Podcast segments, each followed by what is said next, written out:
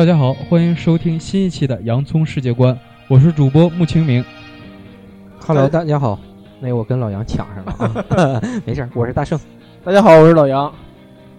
啊，这个最新一期啊、咱们最近呢又联合联 联合在一起，又看了一部电影啊、叫呃《垫底辣妹》，嗯，是吧？这是也是二零一五年日本新上的一个算是励志电影，大概在三月份还是四月份。大圣刚才说好像是为了为了什么来着？呃，日本的高考应该是啊，对对对，反正就在那个之前，算是给高考生加一个油。对，应该是在日本高考前的一个月左右吧，他那个这个电影上映，然后给那个日本当时，那反正给大考那个就是那些学生看一下，鼓励一下他们。嗯嗯嗯。嗯、故事的剧情很俗套，就跟很多日本漫画是一样的，比如说大空翼啊、樱木花道啊，都是从都是说一从菜鸟那个自己通过自己努力逐逐逐渐成功的一个故事稍停一下啊，大空翼起初他就不是菜鸟，对啊，不是，那就樱木花道吧。那个 那个樱樱木花道是这个一个女孩儿，这个她呢，在高二的时候呢，是在年段应该属于倒数的位置，垫底儿嘛，垫底儿的位置，嗯这么一个孩子。零基础。嗯，在母亲的鼓励下吧，嗯，报了一个辅导班儿。辅导班的老师呢，给他定下来他要考的大学的目标，就是那个那个英庆大学，呃庆英大学，对，庆庆应应大学，那个日本日本嗯可以私立里的最好的学校。对，嗯、因那个因为在日本那个私立的大学那个成那个就是说水平还是非常非常高的，因为在国外绝大多数的好大学都是私立的，公立的往往稍微稍微没有私立的那么好。在日本那东京大学肯定是最好的了，但是这私立的那个就是最好的这个大学。那这个女孩呢，起初呢，哎呀，觉得这个这不扯吗？就我这全班倒数，现在让我变变成追六十七万人，是不是？当时她不知道，啊，对，对，就是那个，这是后来老师给分析的啊，对，他需要追下来六十七万人，因为那个学习学习压他的当时的水平大约就相当于小学四年级的水平，可能还不如。对，呃，完了要就要现在就就要定，就相当于这个水平现在之所以定下，就是为了当时有一个他们所说的叫庆应男孩嘛，就因为那边男生长得比较帅。精英 boy，啊，对，对，完了之后呢，他就开始努力学。完了这期间呢，还跟他在校的，因为他这是个补课班的老师嘛，他跟他学他学校的老师呢还打赌，就如果我考上了呢，你就脱光了在操场裸奔。啊，那是他老师他自己说的。对对对，老师自己说的，打了这么一个赌。他说如果我不行呢，我我我我就干这件事儿。嗯、后来就是一个经过各种家庭的纷扰吧，嗯、比如因为这个一个复杂的家庭，因为那个父亲比较宠爱儿子，希望儿子走上一个职业棒球手的这一个路。后来呢，他儿子也很叛逆嘛，最后也失败了。完了，他他呢就是也是通过各种努力吧，反正大家也都能猜到最后的结果，就是他最后考上了。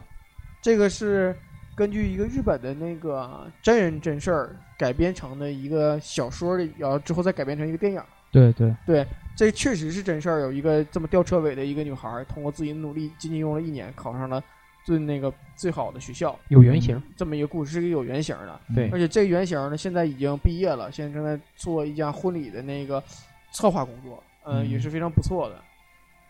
嗯，嗯，就是讲了一个如何励志的故事吧，可以这么说。对，实现自己梦想。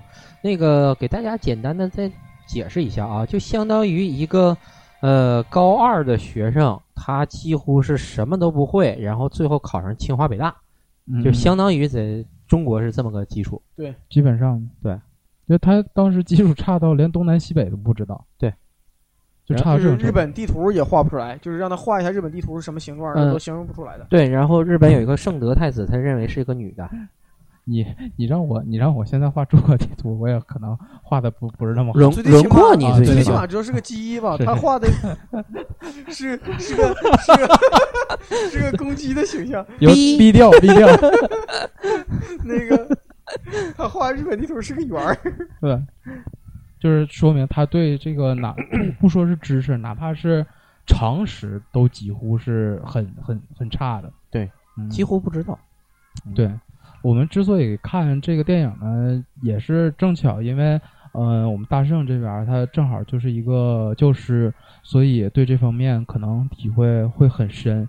嗯，透过这个电影，我们不光光就是看到他励志，他他因为拍这部电影目的就是励志嘛，就是给这些日本的高考生加油。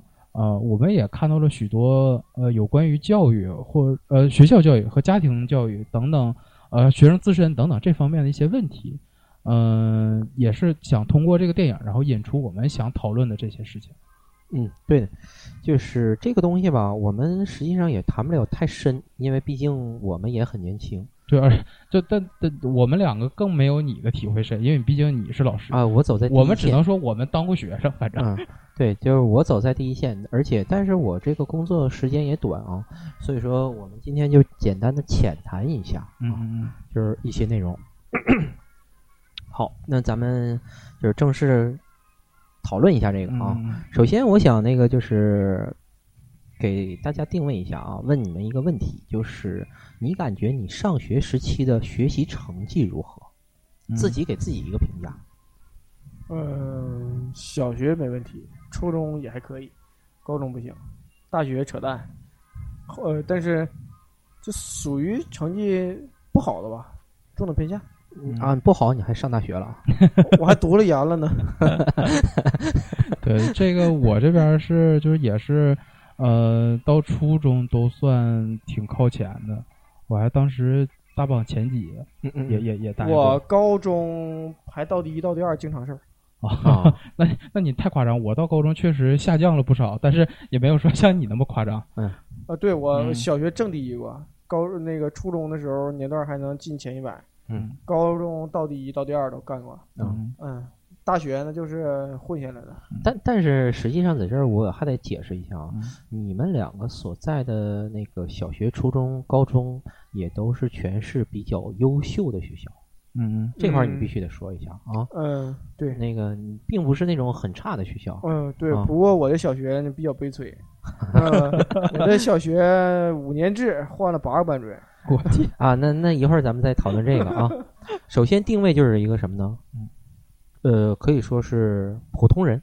对，那你你就是你就是定位这个东西有有什么意义？我先简单说一下啊，我的成绩也是一直是普通嗯，呃，小学的时候稍好，中学的时候也是中间偏上一些，高中的时候就是中间偏下一些，嗯基本上就是一个这种水平。然后那个，我在这儿为什么要给大大家先定位一下啊，让大家清楚一个什么问题呢？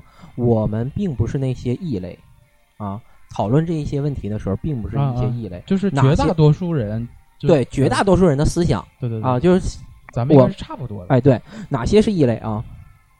小学、初中、高中、大学，甚至就是研究生之类的，全排在特别靠前的位置的那些孩子 啊，就就是这那个，是不是？就是天生的，就是这个，这是天才，是不是？他们不太需要老师。哎，对，不需要老师的辅导啊，不需要老师的教育啊就，当时当时咱们学校不有那样，就是老师有不会的题问他们。嗯，很多这这样呢，实际上这样的孩子咱们也见过很多啊。对对对对，还有一个，咱不是哪种异类呢？就是所有时期都排在最后边儿。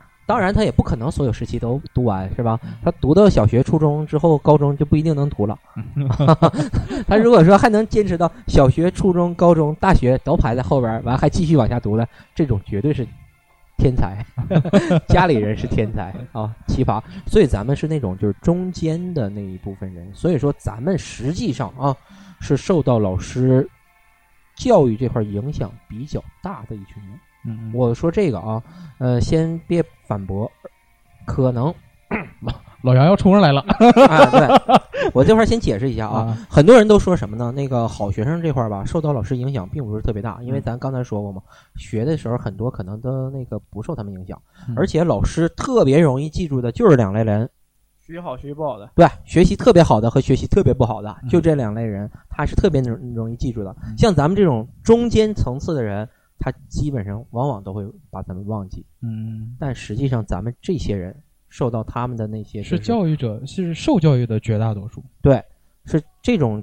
受教育的这些人呢，往往实际上是受到教育者影响比较大的一一帮人。嗯这是我的一些简单的一个粗框。之所以要问你们，先给自己一个定位，就是说咱们讨论这个问题是有资格的。嗯啊对，嗯，老杨刚才想，嗯，我想说的是什么？嗯，我想说的是什么呢？首先是这样的，从老师吧，从那个义务角度来说，那我也算半个老师啊。嗯，那个老师从义务的角度来讲，说传授知识、答疑解惑，这是为师之道。这个无所谓说老师那个的作用，嗯，就是你你既然是给这个孩子当老师的，嗯，传道授业解惑也，就是你老师该干的活儿。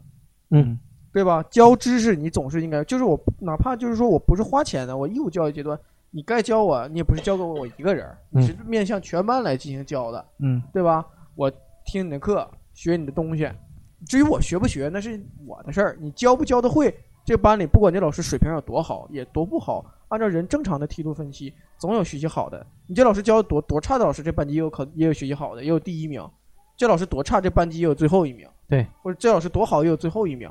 所以这个是作为一个学生和老师之间的关系，就是这个师生关系最主要的原因，就是那个最主要的作用就是传播知识。嗯，这是老师作为人类的灵魂的工程师所需要必须做的。停，嗯 你刚才正好说了一个最重要的灵魂的工程师啊，一会儿咱们再对这个嗯再解释啊嗯。完，你继续。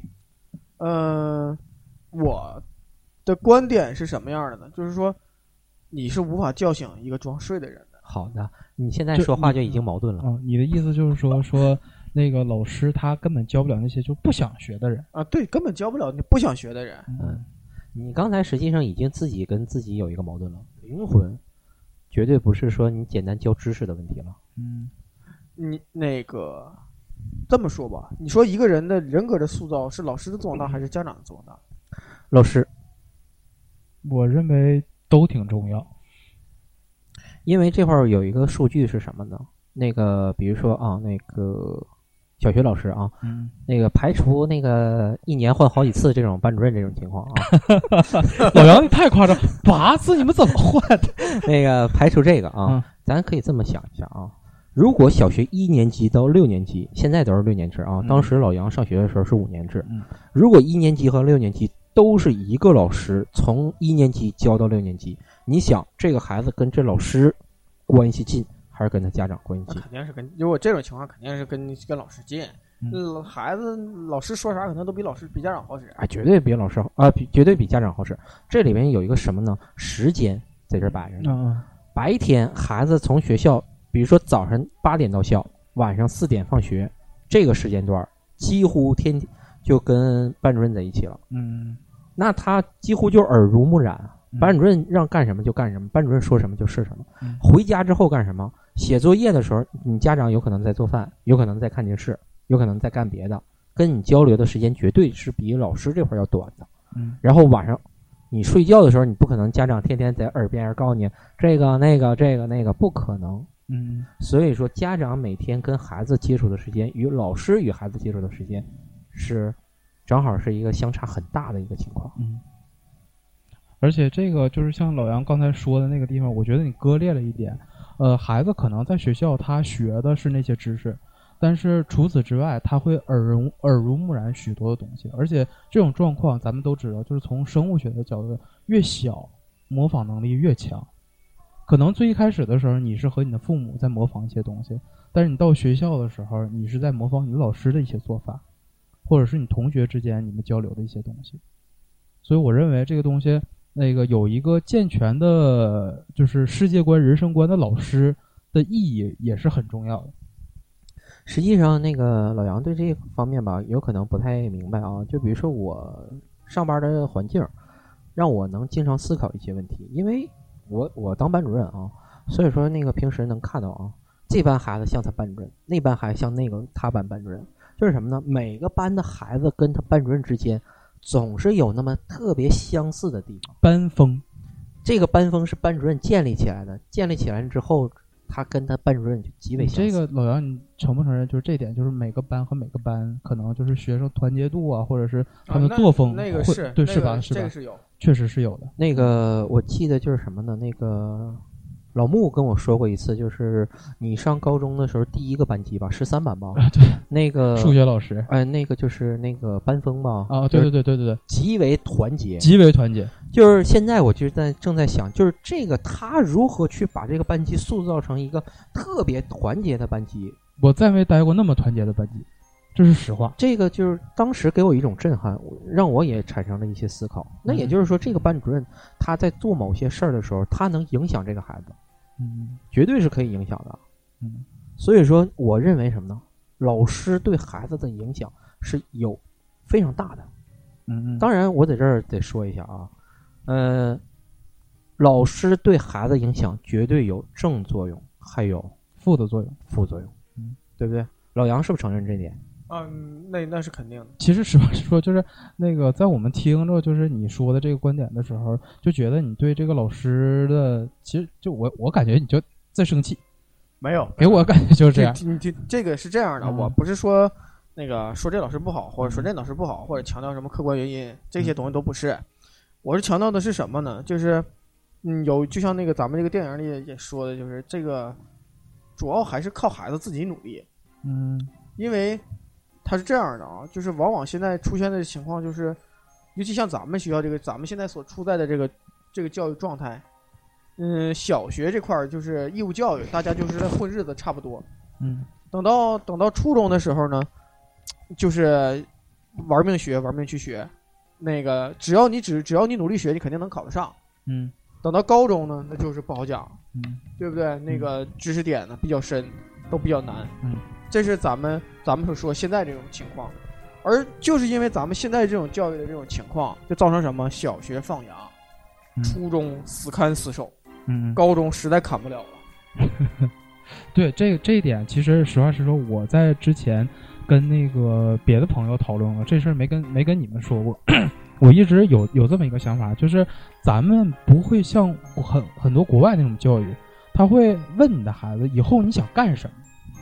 也问呢，你要说你就想当清清洁工，老师说你没出息啊，对吧？这故事也有啊。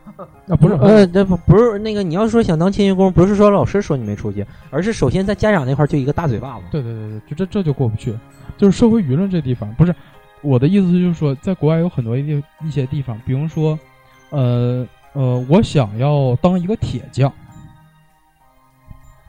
我我我不光是想要当这个铁匠，我是为什么要当铁匠？可能我要铸造一些什么东西，嗯而铸造这个东西，我需要什么什么样的技术，然后我来主要就是往这上面靠。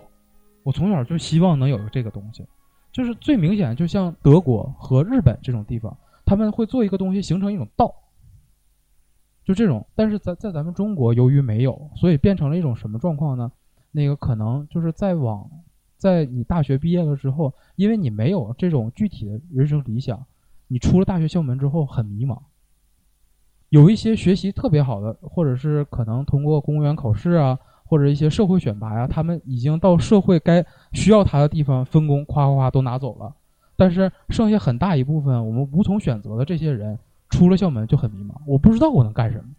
嗯，另外一个啊，你你我我的意思是你你所说就是那个可能学校对老师对这个学生没有影响的，是不是这样的一种观念？嗯，你说老你这家长尚且不能决定你的人生的规划，嗯，你的老师又如何帮你制定呢？他是需要启发的，我认为。那个，嗯我不知道你那个高考的时候，那个高考完之后报志愿是怎么报的？嗯自己报的，自己报的是不是？嗯咨询谁了吗？没去咨询啊。就是你自己怎么想就怎么报的，对是是不是？嗯你看看啊嗯，往往很多人是要咨询的。嗯他咨询谁？第一想法，他绝对是要跟他班主任咨询。对，第一想法。嗯，然后再根据什么？根据他的分儿啊，根据他的情况啊，根据他几模儿考试什么情况啊，找其他人，然后其他人再帮他问你喜欢什么，怎么怎么，这个时候才落到这儿。还有啥？家长你怎么想？嗯，很多时候要问，就是那个有的家长就说，啊，我就想让他学经济。对我有我我我有这么一个具体的例子啊，是我们的大学同学，嗯他的那个成绩就不是很很好，嗯完了他好像是到最后一模的时候，他好像刚考了三百多分，嗯嗯嗯就这种程度。完了之后，他爸给他说说你你不行你就别上大学了，嗯你就那什么吧，跟我跟我就我给你整整整地方，然后做买卖得了。这小子不干，就是说的我我不行，我试一把，然后就去考去了。嗯考去了之后，等到最后报志愿的时候，他们老师就说：“我感觉这个题你可能差不多。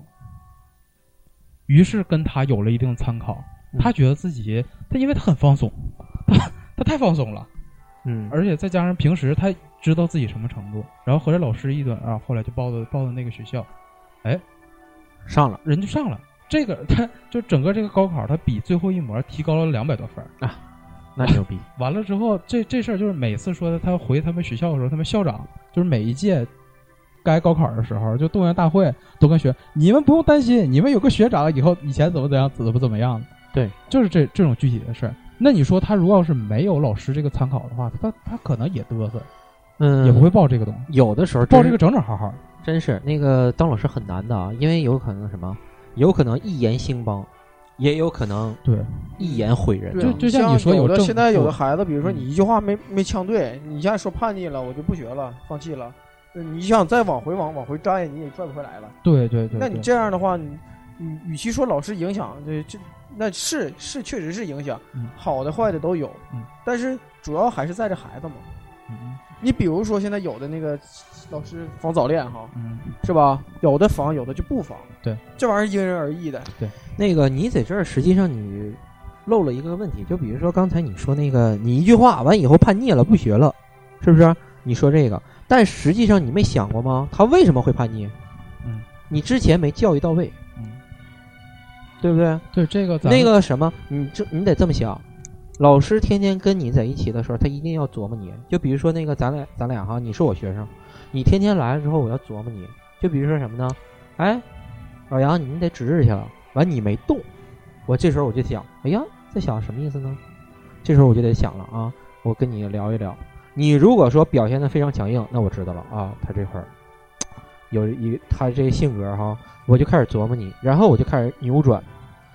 你要如果说就因为一句话叛逆了，那就是之前他很多东西他没有观察到，没有细致的去考虑，还是说他很多东西没做到位？咱们就是再从这个电影，咱们这次这个电影来说，嗯、我认为就是这个他的那个主人公叫工藤沙耶加是吧？工藤沙耶加，沙耶加，对，对这个这个女孩之前你说她叛不叛逆？小沙，对她她那种行为绝对是叛逆她。行为叛逆，但是她哪点好啊？她跟她母亲，他嗯那个就是她母亲也很很和蔼，一直是容忍。对对对，他那个他倒是他母亲对他人格上的一些，比如说是非观，比如说这些东西，他培养的是十分正确。他这个我你你嗯们我我我想说的是什么就是如果要是说没有他这个后来去的这个私塾，这个平田老师在最初给了他一些鼓励，然后让他把这个学习开了个头儿的话，嗯。也许他学习这件事儿永远都不会开头，对吧？对，嗯就是在你最关键的时候啊，就是什么呢？那个刚才老杨实际说的是啥？压死骆驼的最最后一后根根稻草，前边那压的就不算了吗？难道就因为这一根稻草就给他压断了吗？嗯绝对不是。所以说他这个什么积少成多，最后所以大圣的观点就是说，之所以会产生老杨说那个，是因为之前的教育不到位。那你比如说这孩子就是突然之间哈早恋了，啊，这事儿你你能说是你之前教育不到位吗？啊，你告诉我你怎么能让他哎不早恋？不是你，你不要明白是哎这个事儿，这个事儿不是毛病。等会儿你要明白这个事儿。早恋是可以的，对不是是早恋是看你怎么倒。对，这个不是错误不。是听我说，比如说哈啊，现在就有一个男孩突然间喜欢班上的一个女孩嗯，嗯你说你作为一个老师，假如说啊，举两就两种可能，哎，三种可能，嗯第一，这俩学习都差不多，都不咋好，嗯嗯，第二种是一个学习好，一个不一个学习不好，一个学习好，一个学习不好，嗯是不是啊？就就就这三种可能吗？对，是不是？那如果说，比如说这男生喜欢这女生，女生学习好，那你可能从诱导说，哎呀，你要你要想那啥，你就得跟他考一个学校，人家要去哪儿，你也得去哪儿，然后你才能长时间跟他在一起，嗯是不是？嗯。如果要是这男生学习好，这女生学习不好，你是不是你从反方面里讲，是不是？你或者引导，你要么扼杀他，你要么就是推波助澜他，嗯，对，没别的路子吧？还有一个就是随便你，啊，你随便那不就等于其实随便是和推波助澜是一回事儿一。回一回事儿是吧？如果你说你说你推波助澜，突然间这孩子就因为这个事儿，他太拿他当回事儿了，嗯学习直落前兆，你是不是得管？对啊，那肯定得管作。为班主任，你肯定得管吧？嗯嗯，你管，人家这个事儿你怎么拗，人就不干，你说啥就就不行。那还你导的不到位，对你把学习和那个早恋这事儿分，这个事儿就没法能导到位。啥你得你得根据人，你就像比如说那个这孩子哈不行，那偏得跟他分手，分了行。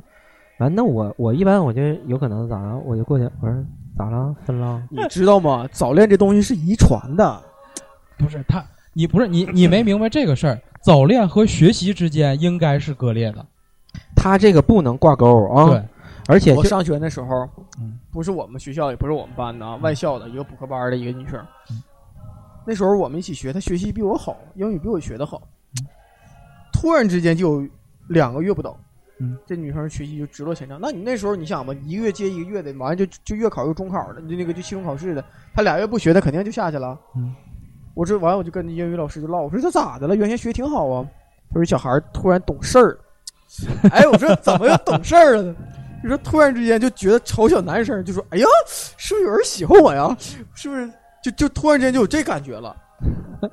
完了他是不是想跟我有事儿啊？啊，对，哎，完了这小姑娘天天就琢磨这个事儿，嗯就是家里多了一面镜子，天天早上在厕所里头待了半个小时，就这就是这种状态。很快两个月，嗯这女孩就已经就学不下去了。嗯嗯就学不下去，她成绩一下就下来了。嗯，这个时候你再想让她往上，大家怎么说怎么引导，她就是不想学了。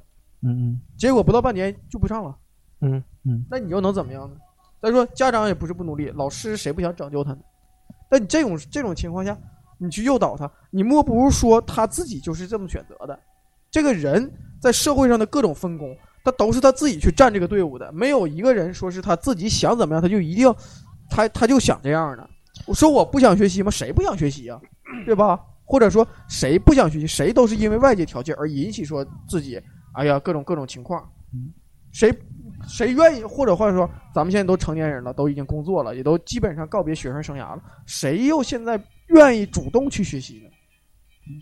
这个还是比较主观。啊，而且而且你这个东西拿的是一个特例，你如果要是说你觉得就是说这个女生她选择是这样的话，那相应的反例就那你看，我给你举个正例，那就是我，我我那个 那个我我初中那会儿学习最开始学习不咋着，嗯，后来那个反正这么多年了，说也无所谓了，就喜欢上我们班一女生，学习挺好。我们班那时候分桌那是这样的，那个第一名坐第一桌，第二名坐第二桌，第三名坐第三桌，就是以此类推，横横着横着走。嗯嗯那我如果我跟她学习一样好，那我是不是就跟她坐一桌？对嗯，对吧？嗯那我就学呗。嗯那第一回涨二百名，完了又涨一百名，最后干进年段一百名，那那不就这么个过程吗？那你你说你这个事儿是是说我突然之间我不行，我要考高，我要中考了，我想学，影响我一辈子，认识不到那么高的程度，嗯嗯，就是单纯的就想就想跟人在一块儿，是那就学呗。是我我的意思是说什么呢？你这个东西，你看啊，你讲的就是这种例子，那相应的像咱们今天介绍的这部电影，你觉得如果要是说真靠他自己的话，他能考得上那个庆应大学吗？嗯，这么说吧，这个女孩子自身素质是足够让她去考的，就是硬件条件肯定够。因为他，你如果要是说在在没有就是最最初这个老师帮他开了这个头了之后之前，以他的这个程度，小学四年级的常识他都搞不懂，他要考一个全国只有百分之二才能考考呃，上大学。我我想这么说啊，我想这么说，嗯就是假如说现在给我一个重新活回去的机会啊，嗯，穿越了，嗯，我觉得哈，就包括我也跟我的同同同龄人都唠过这个事儿，嗯说如果现在给你重新一次上学的机会，我跟你说，其实你还是现在这样。你觉得大大圣你觉得是这样？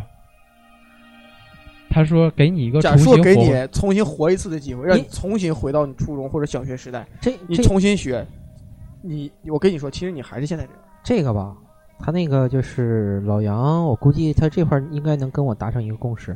我是从来不想这些问题的，嗯就是什么那个回到过去啊，怎么怎么地，就是什么有点那个啊、又重新鼓舞自己。我从来不想这些。这我这咱们之前讨论过，我和仙儿哥从来不觉得，因为我们觉得我们过去都比现在更傻逼。不是，我是认为什么呢？嗯，那个就是没有必要，因为也不可能了。然后就是现在把自己现在这部分给他，就是让他更充实、更好一些就完事儿了。我从我从来不会去想那个，如果我回到过去之后会怎么样？那有可能会好，但也有可能会差。不是咱咱唠唠岔了。现在说的这个老杨说的这个问题，他就认为就是说，无论是你当初学习好还是学习坏，就拿就打说早恋这个事儿，我学习好了，学习次了都是我自己的选择。他这块儿还有一个什么问题啊？老杨，你说的这个太主观了，那他没有客观上面环境的改变。你你你没有考虑到，就是就是像你说，就就像那个那个就是那个女孩的她的家长，你这个有没有如果是他那个家长家长或者老师换成今天咱们这电影的主人公，他的母亲嗯和他的老师，那个这么说吧，嗯我打断一句吧，嗯我觉得每个人的成功都是不可复制的。还有一个问题，我跟你说，你你这个就相当于一个实验一样，你这个实验跟踪多少多长时间？嗯你就是说，你现在比如说哈，就像现在他像就像咱们这个电影的女主角这样的孩子，嗯，在中国也多牛牛毛吧？嗯，就是智商应该也都正常吧？对，这样的孩子应该多如牛毛吧？对现在像这样这样的家庭，这样爱孩子的父母，这样循循善诱的父母，应该说在全国这么大的样本里，应该不少吧？不少应该能找到几个吧？最低起码。嗯但是可你身边而听说的这种故事，如果真的出现的话，你会听不到吗？嗯，不是，那所所以说这个证明了这个问题，就是那个老师没有那样的老师，嗯证明什么呢？这是一个特例，没有这样的孩子，也没有这样的。首先，第一点，肯定首先没有这样的孩子，就像女主角这种状态的这种这种这种这种感觉的孩子，而且他一定非常有灵性，而不是说完全就靠死学。对对对对，这个这这种灵性不是谁都具备的。我认不是我我我反倒认为，就是说像女主角的这种智商和那个她的这种境况，我认为孩子这样孩子是很多的。他爱他的家长，就是我我可以说，基本上所有的父母都很爱自己的孩子，不照那个电影里头的那个那个那个，就是他们的家长差，但是偏偏就少了这样的老师，所以才造成现在的这种状况。这种东西吧，就是说日本的电影，包括很多的那个漫画，也都是特别强调唯心主义。嗯就是认为就是说这种这种自发的那种鼓励、自发的努力，就只要你努力，你就就就是像小日本二战的时候也是，就就是认为自只要自己足够努力，这个事儿就能办得成。其实不不完全是主观能动就能把所有的事儿都能解决。对，没错，所以说，所以才说你自己的光靠自己的主观能动性肯定是不行的，你需要引导，需要老师，你自己把这个事儿就说出来了。这这个吧，我就一直在说，老杨你太主观了，这些东西，你们很多东西你不考虑客观的东西，那不行的。嗯，咱们现在把这个就是咱们把这个事儿那个就是放在实际上来看，咱们都知道这个垫底呃辣妹她的这个电影是有真实真实案有原型，对，它是有原型，它是根据真实事件改编的。呃，虽然说 说当时的女主角长得确实是比较猪扒吧，就是用那个日本很流行的话，就是说是这个女生长得很猪扒。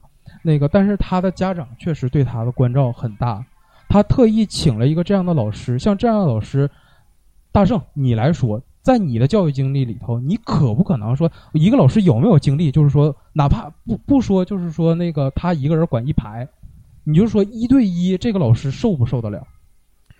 一对一像他这样也挺难呢。所以说，在这个原型上，当时他请的是一个一对一的老师，而且他的花费是多少？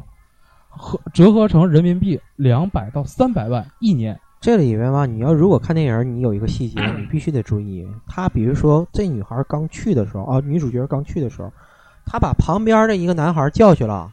那旁边那男孩穿的是什么？日本国家队的队服，就足球啊，足球队队服。他跟他说什么？他说穆里尼奥说过，完怎么怎么怎么样。对，他是根据投其所好。穆里尼奥是谁？很多人不知道，但这男孩知不知道？绝对知道，因为啥？在足球的世界里，穆里尼奥就是代表着一个个性的一个，就类似于一个神坛上的一个男人一样，很多人是知道的。嗯你有可能你很鄙视他，有可能不喜欢他，但是他确实很有名。然后这个男孩走了之后，又过来一个女孩，嗯，跟他说什么？你的这个新的发现就由就像悠悠白书，悠悠白书里的桑园得到了，发现了他的新能力，怎么怎么新技能。啊？你这时候他又说了一个啥？嗯是不是？然后你跟那个就是这个女主角说的时候，又说了一个另一个东西，就是什么？这个老师有没有这个精力去补充那么多的东西？对可能就是像刚才就是你所举那个例子，如果要是说这个女生真的遇到了一个这样一对一的老师，投其所好，分析她的心理，摆事实讲道理，也许就给他扭正。就像咱们就是真正这个原型一样，如果要是说每个家庭都能说花出来这一百到到到不是两百到三百万人民币来给这一个孩子，他也许真的可以扭转。但是花这么多钱补课的也不是没有。在中国这个广广阔的神奇的大陆上，什么事儿没干没有啊？这块儿还有一个什么问题啊？你看看他这个老师，他这老师不是在校老师，对他，而且他不是就是他这个叫私塾。对，人家是为了这个专门儿这那儿，咱有有可能有点像啥呢？有点像，能不能说像新东方？还还不一样啊，不不不是一个性质。嗯啊，不是一个性质，是不是？但是你好像没有什么咱太知道的知名的机构是这样。对，但是什么？你就像那个就是啊，对，那什么那个有那种就是其就是这种教育机制啊，教育教教育的那个就是机构，嗯他们是一对一的那种有，但我不那个不说名了啊。你就像比如说我在职在校老师，嗯我在教育的时候，如果全班五十个人。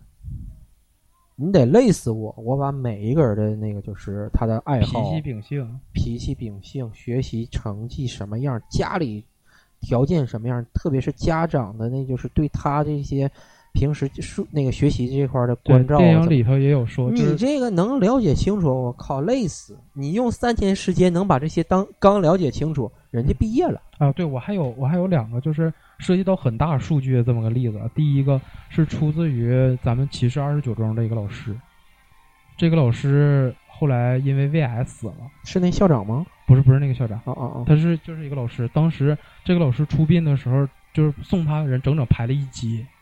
这个老师就能做到什么呢？就像大圣说的那样，他真是就是都花出去。他们的他就是从那个班出来的所有人，所有人全上重点，唯一一个上一中，其他全实验。你说这个老师作用大不大？咱再说一个更大数据的衡水二中，衡水二中吧，它跟他整个的环境也有关。你想想他们老师是怎么掰的这些学生，就把这孩子，这个你说他作用大？这个大不大问题这个问题太复杂了。嗯，不是说咱们一期节目能把它讲得清清楚楚的。对对对，嗯，我还是觉得说吧，就是说人的主观能动性还是比较关键的。我还是强调这一点。另外一个我要说什么？家长老，咱们从小就听过这句话，说想学习，什么时候学都不晚，嗯，没错，对吧？嗯，实际上身边有这样的例子。嗯 太有了。那那我当年为了还当年上学时候的账的时候，那曾经付出的那个劲儿，那自己都记一辈子了。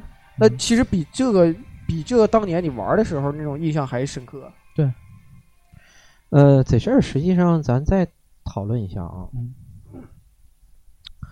比如说刚才实际上老杨这块说吧，我给你呃简单的归呃归结一下啊，鼓励的重要性以及这个孩子自己的自尊心，他那块的培养。这块儿啊，就是因为因为啥？你刚才不说了吗？这孩子想不想学，实际上跟他自己的自尊心有很大关系的。你咋说我不听？我觉得不丢人就完事儿了呗。你要觉得你就像那电影里边不也说吗？啊，那个你没有出息，你怎么怎么地？这时候他啥伤害了他的自尊心，他为了争这口气，特别你像那个里边那个灵思不就是吗？嗯他他觉得他爸爸那个这这完，他就为了争那口气，我就要怎么怎么样。他他说我看到那个老头儿那那种那个笑脸啊，是吧？啊，那趾高气扬的，我就不对劲儿，怎么怎么样，我就一定要学，要超过他，怎么样？这个里面就存在一个什么自尊心培养。你老师是不是可以帮助他进行自尊心的培养？哦，我可不可以这么简单的讲啊？如果要是说就是在老杨那个基础上，然后结合你那个说的话，呃，最佳的一种教育模式是什么？老师会给你一些鼓励，然后让你更愿意去干什么事儿，然后你在这个里头，像老杨说的，发挥了你的主观能动性。两个人在同一个方向使劲儿，这样会得到一个更好的结果。但是如果要是说的，就像老杨说的，我这主观能动性可能没在这儿，你老师又扭转不过来，你们两个方向相反，这个力抵消掉了，他走不了多远。这个东西本身就矛盾，对，你知道吧？这东西本身就矛盾。你说我那个之前你们说我那个说的我这矛盾，其实这个世界这个事情本身就是矛盾的，它必然就是这样。另外一个总得承认这个世界，，不是那你的意思就是，只要是学生就不爱学习？这不是这个世界上总有一种东西叫做天才。嗯嗯你记不记得啊？我印象特别深，我小学我特别喜欢的一句话，我小学小学经常捣鼓这句话，每次我一一有什么事儿，我就捣鼓这句话，说那是爱迪生说的啊，一个大照片，爱迪生大脑袋，那个天才是由百分之九十九的汗水和百分之一的灵感组成的，这个每个小学墙上基本都有这个。但是你只截了前半部分，它后面还有话呢。，对呀、但是就仅仅这百分之一的天才，是无论百分之九十九多大努力都做不到的。对咱不是，咱们刚才已经把这部分人已经刨除掉了，就是说咱们讨论要讨论大多数的大大部分，对对对对讨吧讨论的是正常人。咱们讨论的是这个国家，就为这个国家的，就是建设力量奉奉，就主要的这种建设力量，这句话我从小不是说领头的。我这句话啊，我从小学一辈子，我就一直认为啊，老师也说，哎呀，你就记着啊，书山有路勤为径，学海无涯苦作舟。哎呦我天妈呀！现在想想这句话多恐怖啊！这一辈子就上刀山火海。完了这边这边呢，那个你只要百分之百九十百分之九十九的努力，你就能成为那百分之一的天才。好家伙，我都我都很大了之后我才知道这后面还有半句话，你知道吧？嗯我现在都怀疑我的小学啊，这个这这幅画现在还挂在大门口呢。我现在都十分怀疑这件事儿。嗯，实际上，你就是说这个很多教育学名言啊，教就是那个格言啊什么的，有的时候我也感觉挺有意思的。还有那个，比如说放一个蔡伦的那个像，嗯啊，就是这个我上学的时候，这几个都是什么蔡伦，搁那儿一放，哎，这大了之后，后来知道蔡伦的故事，我就觉得这对于这是小孩真是没有不知道这个东西，因为人成长这个知识结构是在随着年龄增长逐渐而扩张的。嗯我那时候就是不知道蔡伦是那样，要那时候要不说啥都不能拿他当回事儿。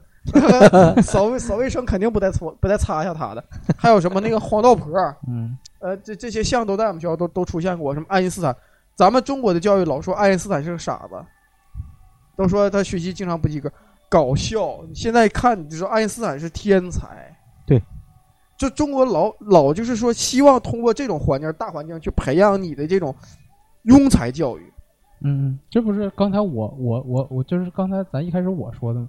他只对你的那个就是知识素养这方面给你填充，他不会就是说给你别的东西。至于你说塑造人格的作用，你老师总是干一件事儿吧？是不是从一对对面儿的？你对这个面儿，难道这一般所有的人都塑造成你这样的人格了吗？那你现在啊，我是不还是人都是各种各样的？不是老杨，老杨，我现在我现在问你一句，你这些观点是不是你现在后来才知道的？啊，对呀、那我当时小小学前你不被不也是这么被人忽悠的吗？那你我那我问你你要不往下学，你这些东西你也不知道。而问题这些东西是我自己想学的。不是你你要想他摆这个东西，他为的是什么？我我为爱爱迪生这句话啊，我当年撕过撕过书，我就觉得哎呀，我对不起他，这是真事儿。嗯有一次我我因为玩儿，完了没考好，被老师说了，把我课代表给我免了。完了，我一边想这句话，一边把书撕了。嗯，啊等我长大之后，我才知道原来是这样。这是这是这是你老师那什么对你引导的问题。这个东西，这个东西，我跟你说，老杨，这绝对是你们老师当时对你个人的一个负能量的这么一个东西。那你要你要这么说，那我其实我就觉得，你说，你就说你你相当于我说我的这种环境，我能弄到现在这样，其实我就认为好多情况下真的是个人努力。嗯，你你现在是怎么着？我认为，我认为是什么情况？就是你提的这个事儿，是你对老师的一个心结，你觉得他骗了你，从此以后你不再信任老师，可不可以这么说？他传递的知识我信，至于他引导我，现在就白扯了。对你，我我的意思，我我的意思就是说，你是因为因为这个东西，所以你一直树立的这样的一个一个观念，对不对？嗯，但是你现在，你现在啊，咱们现在以朋友的角度来想，你听过那个，咱们跟大圣是朋友，你听过大圣的教学理念，你认为他做的不对吗？哎，那倒是，此一时彼一时，你知道吧？那你说你这你摊上这样老师，你也没辙啊、对我只能 我只能说，老杨，你摊你你你实在是太倒霉，你摊上一个这样的老师。哎呀，你这个这个这是没法说，人这辈子有的时候吧，很看运气。嗯，你那个，所以所以我说，我现在就是什么呢？你也别就是说的为此较这个劲。这个我认为绝大部分老师还是可以的，因为我我从小到大就是学习的经历啊，我只遇到过一个非常差的老师，有且仅有一个。哎呦 你还用了一个数学语言，啊，就是我我要强调一下它的唯一性，但是但是有且只有一个，哎而而且而且 对而且对他他对我的伤害也没有太大，是我的一个数学老师，因为这个老师我考过我我就是那个人生就是人生里头最低的分数十八分，而且是期末考试，非常重大的考试，我考了十八分，像样。但只有这一个老师，哎呀，有的时候真是。我绝但是我绝对不会说因为他这个因为他这一个人而否定我对其他老师所有的这种这种印象。那个整个这一辈子啊，就是像我也是遇见过很多很多个老师，嗯，都教过我或者影响过我，啊，就是那个有可能有的老师没教过我，但有可能跟我聊过，就是说过话啊，或者怎么样，或者人有可能真就是一句话就有可能改变你，对对对对，真就是。像老杨，我觉得就是这一句话对他的伤害肯定是特别深。就有可能老杨就真就点儿背到没碰到一个，不是 能我也其实我也挺感谢老师的，为什么呢？他当年不那样的话呢，可能我也不会现在这样对你的独立精神没有没有那个是现在这么好，你可能啊。对对吧？对对，因为可能没有当时这些经历，不能现在有这种人格，这是必然的。对对对，嗯，那个触底反弹啊。嗯所以说，那个有的时候老师的这个赏识教育也很重要啊。